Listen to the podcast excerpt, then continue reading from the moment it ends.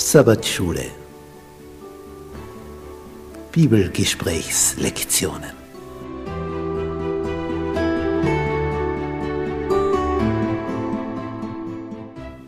Das fünfte Buch Mose.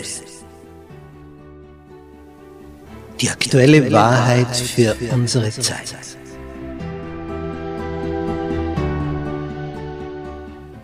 Was erfahren wir in diesem Hauptwerk von Mose? Es ist das Buch, aus dem Jesus am öftesten zitiert hat. Es ist sein Lieblingsbuch der Bibel. Was ist darin enthalten? Was gibt es da für eine Botschaft? Darauf sind wir neugierig. Das wollen wir ergründen. Bist du mit dabei?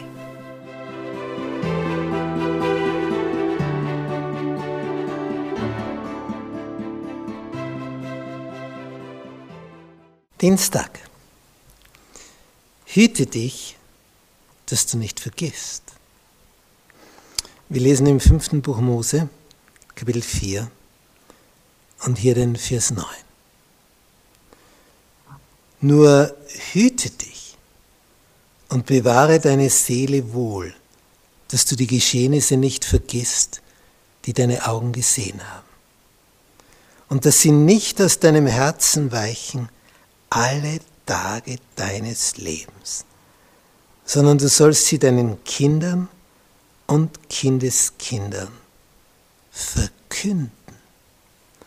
Was wir also hier auf dem Gemälde von Maximilian Jantscher, dem steirischen Künstler aus Österreich, sehen,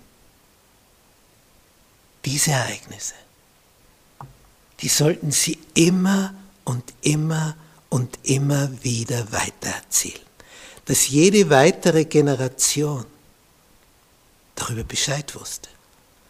Denn wenn du es nicht mehr weißt, wenn es keiner mehr dem anderen sagt, ja dann, ja wie? Woher? Nicht, es gibt Informationen, wenn das von den Eltern nicht zu den Kindern kommt. Ich meine, woher sollen sie es wissen? Und im Geistlichen ist es extrem entscheidend. Denn wenn jetzt jemand eine große Erfahrung mit Gott gemacht hat und er erzählt es weiter, ja, dann bekommt der Nächste auch ein Bild davon, wer Gott ist. Geht aber nicht weiter, dann ist es verblasst. Das war, dann war es nur für diese eine Zeit. Und sonst weiter in die nächste Generation und wieder in die nächste. Und darum haben wir die Bibel.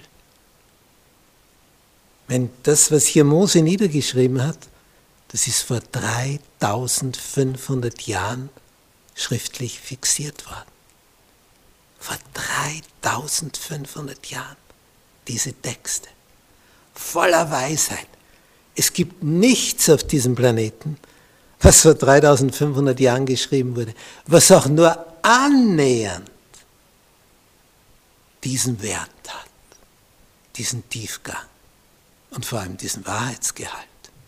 Denn die haben halt irgendwas geschrieben. Aber hier ist es Gott, der die Informationen liefert. Es ist Gott, der dafür bürgt, dass das die Wahrheit ist. Es gibt kein vergleichbares Buch auf diesem Planeten.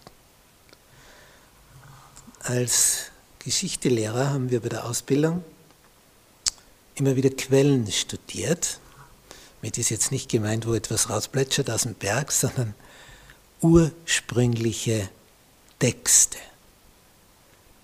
Und wenn man das so liest und die Bibel kennt und merkt, aha, das ist auch was Älteres und das ist vielleicht auch aus der Zeit, wie jämmerlich, wie armselig sich diese Texte lesen im Vergleich zum Wort Gottes. Also was Mose in diesen fünf Büchern hier niedergeschrieben hat, er ist ja der erste Autor. Vor ihm hat ja noch keiner geschrieben, da war alles mündlich weitergegeben. Also das, was er hier weitergibt, ist von so einem Tiefgang und von so einer Größe und Weisheit. Da merkt man, das, das, das kann ein Mensch nicht vor 3500 Jahren gewusst haben. Und diese, wo, woher hätte er diese Weisheit? Er hat sie von außen bekommen, aus dem Universum. Es gab hier nicht dieses Wissen. Aber er bekam die Informationen durch den Geist Gottes aus dem Weltall. Und darum war er in der Lage, solche Dinge niederzuschreiben, die so einzigartig sind. Wenn diese Worte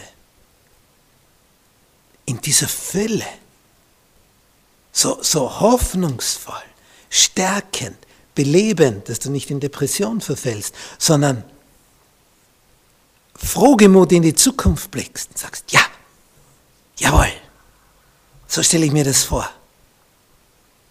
Diese Ermunterung, diese Aufmunterung, dieses Komm, wir packen es an, das kommt von Gott. Er schenkt die Kraft.